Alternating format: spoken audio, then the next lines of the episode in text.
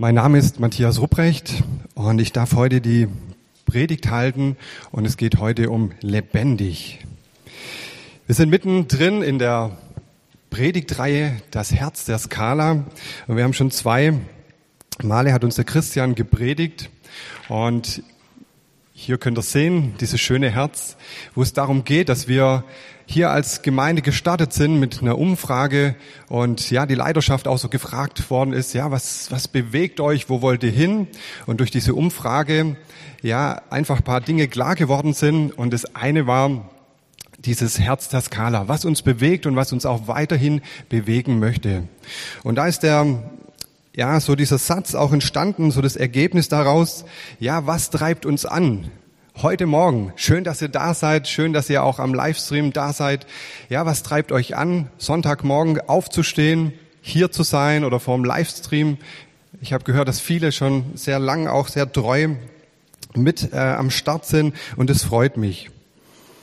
Und dieser Satz, der uns oder der so aus dieser Umfrage entstanden ist, lautet, als Gemeinschaft setzen wir uns leidenschaftlich ein, um bei Gott Heimat, Liebe und Bestimmung zu finden und andere auf diesem Wege einzuladen. Und daraus, aus diesem Warum, sind auch so vier Werte auch entstanden und wie wir das tun wollen, einmal gemeinschaftlich, lebendig, inspiriert und wegweisend. Und heute geht es um diesen, um diesen zweiten Wert. Gemeinschaftlich haben wir letzte Woche vom Christian gehört und heute geht es um lebendig. Und ich möchte euch herausfordern, heute Morgen mal ganz kurz nochmal eure Augen zu schließen und einfach mal drüber nachzudenken, wenn ihr dieses Wort hört, lebendig. Was für ein Bild, was vielleicht für eine Situation, wo ihr euch lebendig gefühlt habt was schießt da durch euren Kopf?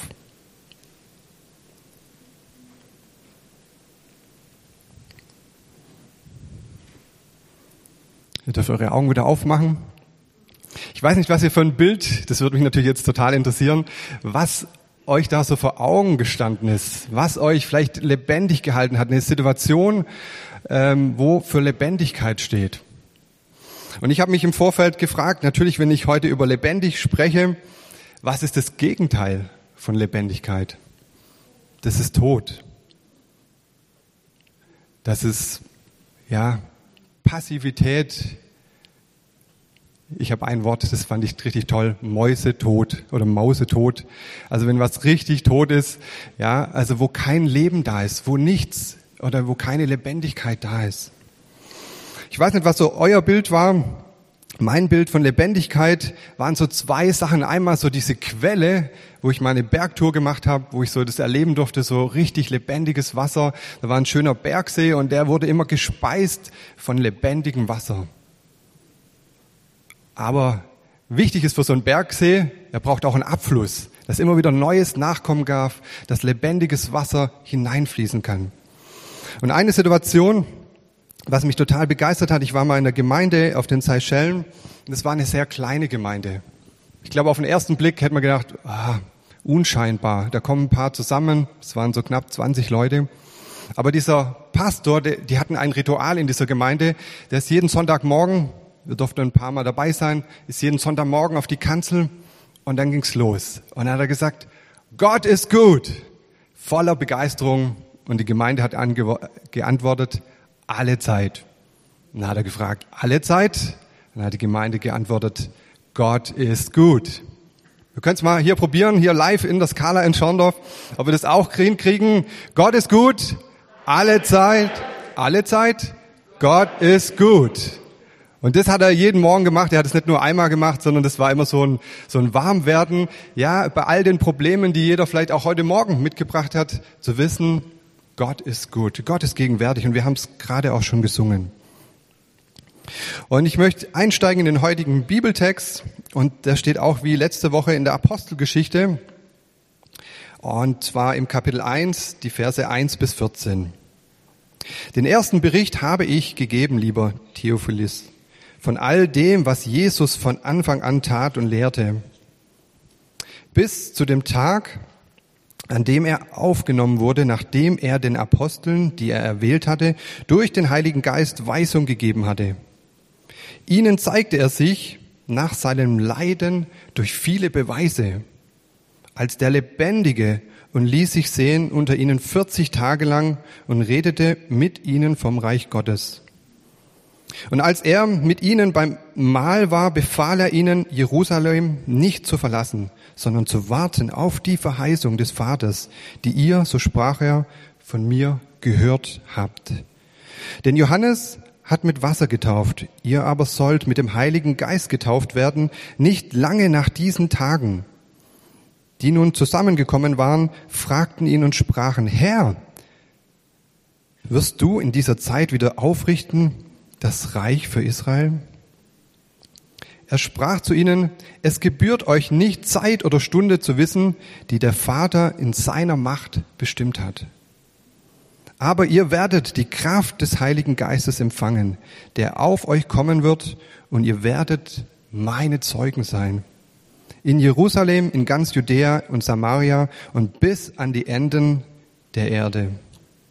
Und als er das gesagt hatte, wurde er vor ihren Augen emporgehoben, um eine Wolke nahm ihn auf, weg vor ihren Augen. Und als sie ihm nachsahen, wie er gen Himmel fuhr, siehe, da standen bei ihnen zwei Männer in weißen Gewändern. Die sagten, ihr Männer von Galiläa, was steht ihr da und seht gen Himmel? Dieser Jesus, der von weg gen Himmel aufgenommen wurde, wird so wiederkommen, wie ihr ihn habt gen Himmel fahren sehen.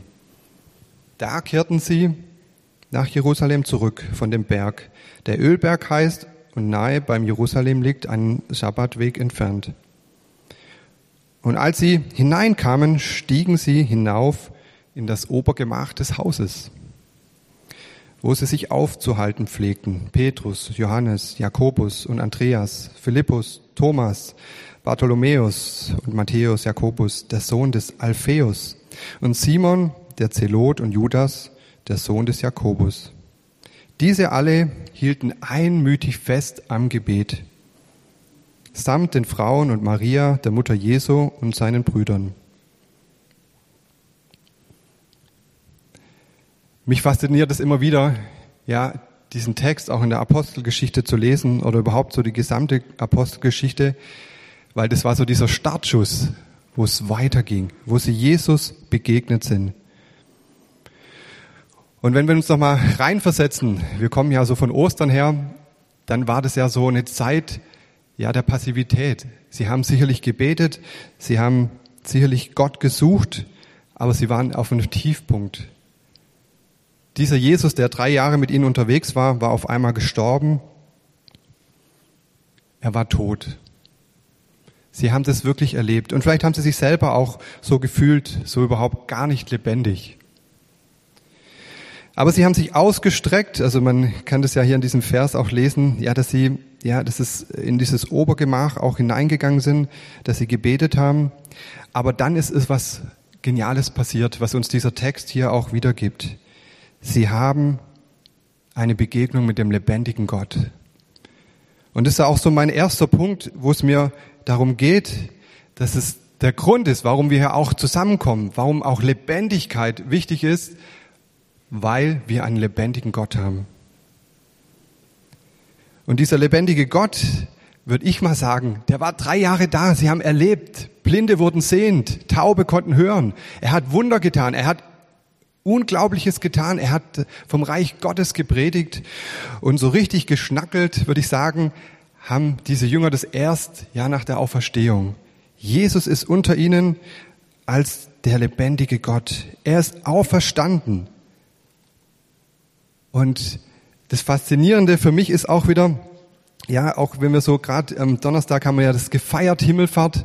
Ich weiß nicht, manche feiern ja auch den Vatertag. Ich hoffe, ihr habt alle Himmelfahrt gefeiert.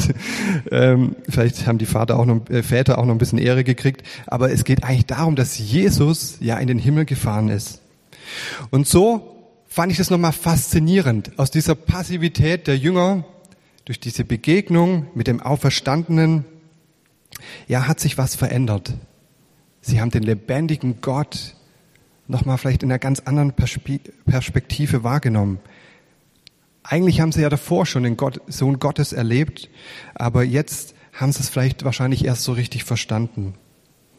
Und Jesus begegnet ihnen, ja, in dieser Zeit immer wieder, nicht nur ein Tag, nicht nur am Anfang den Frauen am Grab, sondern zwei, drei, vier Tage, 40 Tage hat er sich immer wieder gezeigt. Und drei Punkte sind mir da so, ja, rausgestochen. So das erste war, dass Jesus, ja, nach seiner Auferstehung, wo er diesen Jüngern begegnet ist, er hat weiter vom Reich Gottes gepredigt. Es war so seine zentrale Botschaft weiter von diesem Reich, ja, das schon gestartet hat. Ja, weiter zu verkündigen. Eine frohe Botschaft den Armen, den Leidenden, den Ausgegrenzten. Gottes Liebe, den Vater aufzuzeigen. Das zweite fand ich sehr beeindruckend so, äh, was mir noch so wichtig geworden war, war diese 40 Tage. Genauso wie Mose und in Elia das schon erleben durften, so diese 40 Tage, vielleicht auch so eine biblische Zahl, auch so eine gewisse Vorbereitung auf die Gottesbegegnung hat auch hier stattgefunden. Sie haben nochmal 40 Tage lang wirklich Gemeinschaft mit ihm gehabt. Und nicht nur Gemeinschaft, wie uns dieser Text, diese Apostelgeschichte aufzeigt, sondern er hat sogar auch mit ihnen gegessen das, was er davor auch getan hat. Er ist ihnen begegnet. Und genauso wie Jesus ja 40 Tage nach seiner Taufe ja sich vorbereitet hat in der Wüste, bevor er gewirkt hat, auch so wurden diese Jünger noch mal ganz bewusst oder hatten die Chance 40 Tage Begegnung mit dem lebendigen Gott. Ich war nicht dabei, aber ich kann mir richtig vorstellen, dass es immer voll der Flash war, wenn irgendjemand wieder erzählt hat, oh, der, der auferstandene Herr Jesus ist mir begegnet. Da ist er vielleicht eine Gruppe begegnet, den Emmaus-Jüngern.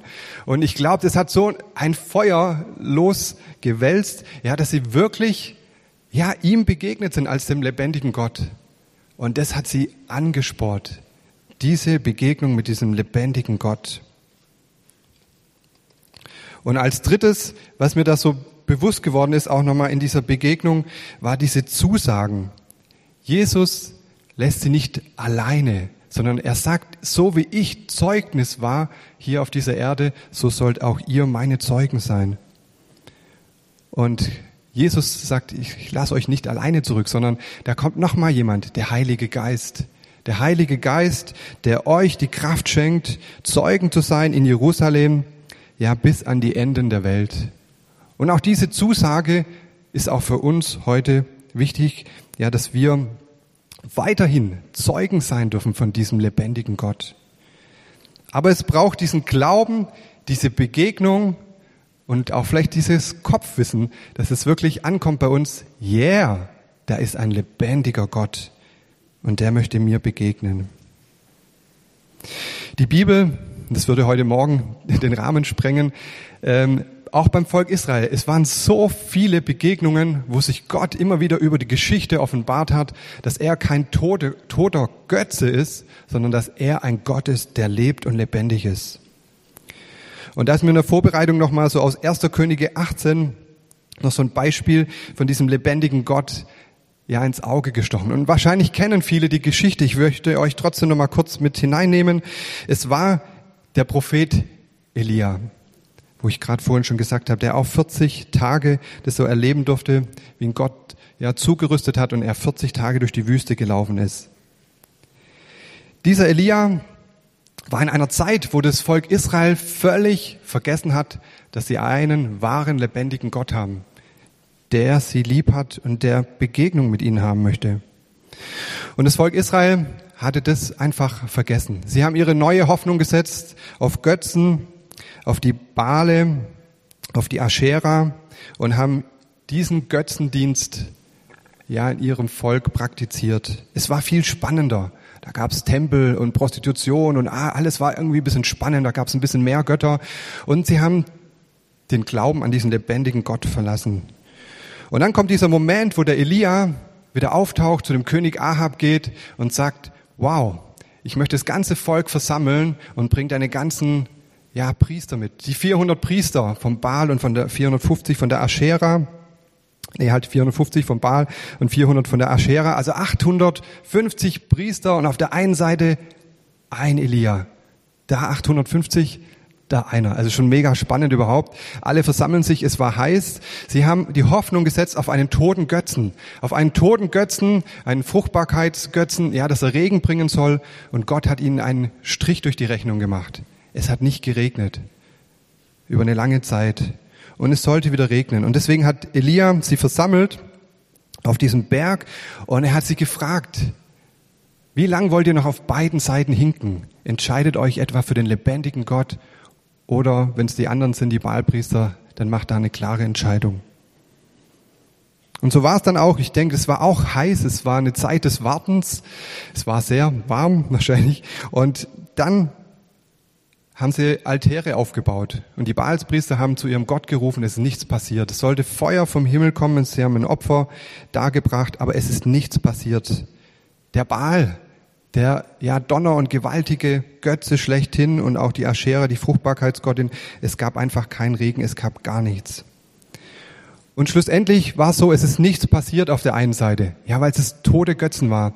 Und dann kam der eine Prophet, der gegenüber 850 Propheten dastand, und er hat zu Gott gebetet. Er hat nochmal Wasser drüber geschüttet über den Altar. Sie haben zwölf Steine aufgeschichtet, und dann ist es passiert. Es kam Feuer vom Himmel. Gott hat geantwortet, weil er der einzig wahre, lebendige Gott ist.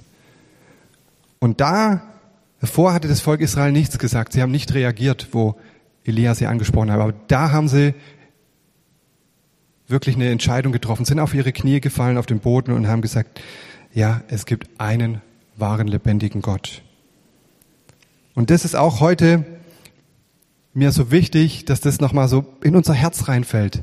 Es geht darum, dass wir an einen lebendigen Gott glauben. So wie diese Jünger in dieser Apostelgeschichte das nochmal so ganz neu ähm, auch erfassen durften und so, oh, ich habe Jesus gesehen, oh, er ist mir auch begegnet. Sie haben den lebendigen Gott nochmal erleben dürfen. Und es ist so tief in ihr Herz gefallen, dass es sich rasend schnell verbreitet hat. Und auch wir heute Morgen sind gefragt, glaubst du an diesen lebendigen Gott und willst du lebendig sein, weil wir einen lebendigen Gott haben. Und das eine ist das Glauben an diesen lebendigen Gott, aber es muss persönlich werden. Es hängt davon ab, von meiner persönlichen Beziehung. Es ist so wichtig, dass diese Lebendigkeit, dass es in mein Herz reinfließt, dass Gott mein Herz berühren darf. Und vielleicht war das auch so wie bei den ersten Jüngern hier, wenn wir das so äh, lesen, wo sie gewartet haben und sich ausgestreckt haben. Ja, nach dieser Nähe Gottes, auch natürlich ähm, auch in Bezug, wir stehen ja so eine Woche vor Pfingsten, auch so ausstrecken nach dem Heiligen Geist, dieser Zusage äh, von Jesus, dass es ja eine Zeit des Wartens war und des Ausstreckens. Vielleicht fühlst du dich in dieser Pandemie manchmal auch so, dass wir manchmal in so einer Warteschleife sind und wir werden ja immer wieder vertröstet. Also wenn ihr jetzt brav seid, dann haben wir ein tolles Weihnachten oder dann jetzt der Sommer wird richtig gut im Biergarten. Es ist immer so ein Warten und ein Hoffen, aber ich finde es viel genialer, wenn wir auf den lebendigen Gott hoffen, weil er seine Zusagen hält und wir ihm immer wieder ganz neu, ganz persönlich begegnen dürfen. Eine Geschichte, die mir ähm, so in der Vorbereitung nochmal in Erinnerung gerufen worden ist, war von einem Familienvater, der, der unterwegs war, der joggen war und dann auf dem Heimweg war noch nicht so alt und ist ja vor seinem Haus zusammengebrochen, hat einen Herzinfarkt erlitten, ähm, kam ins Krankenhaus, aber es war, obwohl sie äh, schnell Hilfe holen konnten, ähm, lag er dann in einem Wachkoma in einem Krankenhaus. Und dieser Mann hatte immer wieder Besuch er wurde natürlich von seiner Frau jeden Tag besucht, auch von seinen Kindern. Und er lag einfach ruhig da. Aber er hat nicht reagiert auf diese Liebe, auf diese Begegnung von diesem, von, ja, von seiner Frau und von seinen Kindern. Er war wach, aber er hat nicht reagiert. Und so habe ich manchmal gedacht, ist es manchmal auch ganz persönlich mit unserem Leben, dass, dass da jemand da ist, der uns lieb hat, und vielleicht haben wir so einen Schlag auf unser Herz gekriegt oder vielleicht auch eine schlechte Erfahrung. Und ja, wo, wo wir so aus dem Tritt gekommen sind. Wo Erfahrungen von Enttäuschungen in unserem Leben waren. Wo dein Herz ja hart geworden ist. Ja, wo vielleicht Leute lieblos zu dir waren. Wo Leute unfreundlich waren. Vielleicht Trauer. Vielleicht Streit oder Untreue, ja, egozentrisches Verhalten gegenüber dir, ja, wo Dinge da waren, wo dein Herz gelähmt hat, wo du nicht mehr, ja, gelebt hast, wo du nicht mehr lebendig warst. Und ich weiß nicht, wie du dich heute Morgen fühlst, wie lebendig du bist. Vielleicht sagst du, ah, ich bin, bin schon etwas älter oder ich habe gerade keine Kraft oder mir ist gerade alles zu viel. Ich weiß nicht, wie deine Lebendigkeit aussieht. Aber genau so wie diese Familie, ja, diesen Mann immer wieder besucht haben, ja, so stelle ich mir das manchmal auch vor, sind wir manchmal auch passiv gegen Gottes Liebe, die da ist, die so groß ist und die in unser Herz fallen möchte, die uns lebendig machen möchte. Der lebendige Gott möchte dir ganz persönlich begegnen. Und vielleicht fühlst du dich heute Morgen richtig lebendig oder zu Hause sagst, oh mega, mein Kaffee steht neben mir, äh, alles gut, ich bin entspannt, ähm, ich bin richtig lebendig, hatte eine gute Woche, dann freut's mich. Aber vielleicht bist du auch heute Morgen und da, du sagst, ja, ich bin gar nicht so lebendig. Vielleicht fühle ich mich einfach auch gerade müde und schlapp. Und ich würde gerne diese Lebendigkeit, diese ja, Bewegung, diese Begegnung mit Gott wieder erleben. Im Ältestentreffen habe ich äh, wieder neu äh, erleben dürfen, dass es natürlich das Alter eine Frage der Perspektive ist.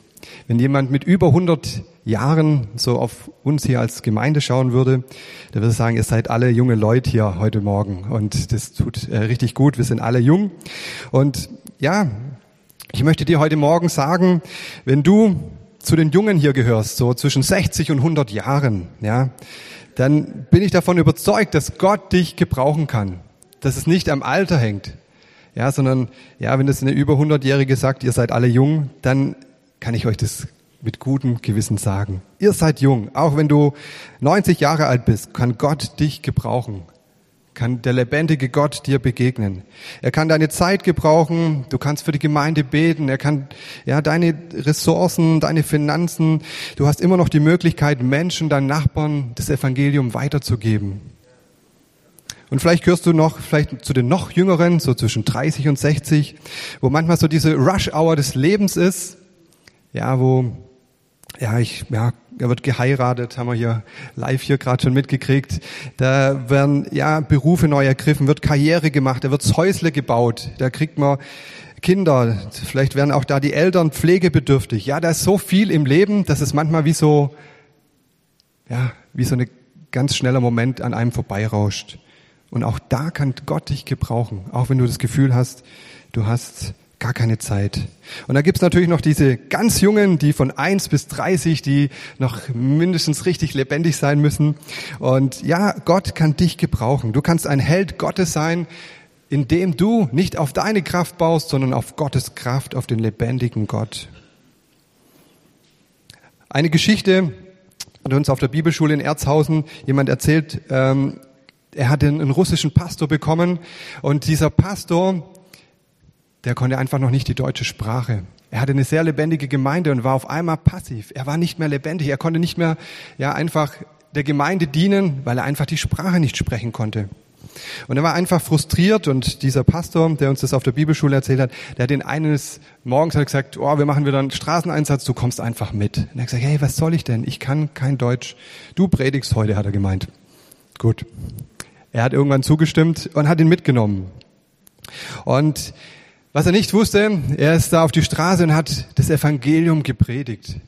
Und zu diesem Zeitpunkt war ein Mann, ein Obdachloser, der da war und der, der mit Gott geredet hat. Gott, wenn es dich wirklich gibt, also ich mache meinem Leben ein Ende, äh, aber wenn es dich gibt, ich setze mich heute auf diesen Marktplatz und wenn du willst, dann sprich mich an, genau. Und was er nicht wusste, genau in diesem Moment war dieser ähm, russische Pastor und hat das Evangelium auf Russisch gepredigt, genau. Und der Mann war völlig vom Blitz getroffen.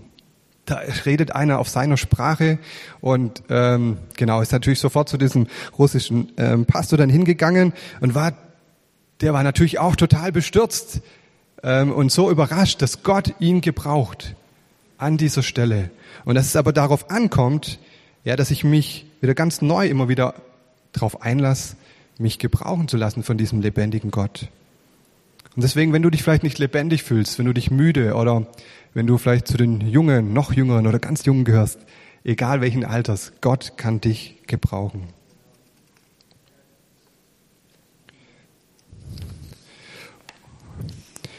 Und wenn wir das so verstanden haben, so diese Lebendigkeit, dann dürfen wir jetzt auch zu meinem dritten Punkt, und zwar dann, und das ist ja der Wunsch, dass wir als Gemeinschaft ein Ort sind, wo Menschen diesen lebendigen Gott erfahren, wo Menschen Gott wirklich begegnen, dass wir uns ausstrecken dürfen nach diesem lebendigen Gott, dass er nicht nur in uns, sondern auch hier in der Gemeinschaft erlebbar ist dass wenn Menschen hierher kommen, und Christian hat uns ja schon mit reingenommen, werden auch schon Spaziergänge, wo wir, ja, gerade das Mühlenviertel, es sind so viele Menschen, die hier um uns herum wohnen, ja, wo wir, ja, einen großen Auftrag haben, Menschen mit dem Evangelium wirklich zu erreichen. Und das schaffen wir nur, wenn wir uns ausstrecken und ihm begegnen.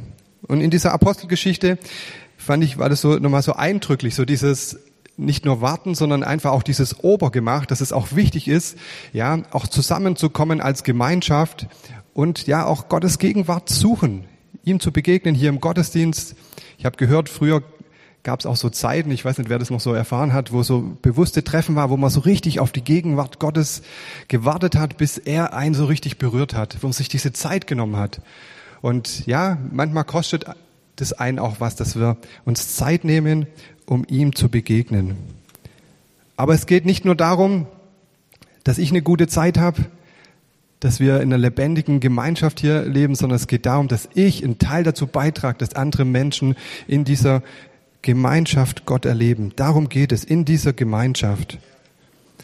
Und mir ist da nochmal so bewusst geworden, vor, ich glaube 1904 war das, in Wales gab so diese große Erweckung wurde auch singende Erweckung genannt, wo sich Leute ausgestreckt haben, diese Sehnsucht gehabt haben, ja, dass Gott etwas tut. Und er hat eine ganze Nation, also die Zahlen ist immer ein bisschen schwierig, da gibt es verschiedene Berichte, bis zu 100.000 Leute haben da eine Entscheidung für den Glauben gemacht. Und es ging so weit, dass die Menschen ja aufgehört haben zu fluchen.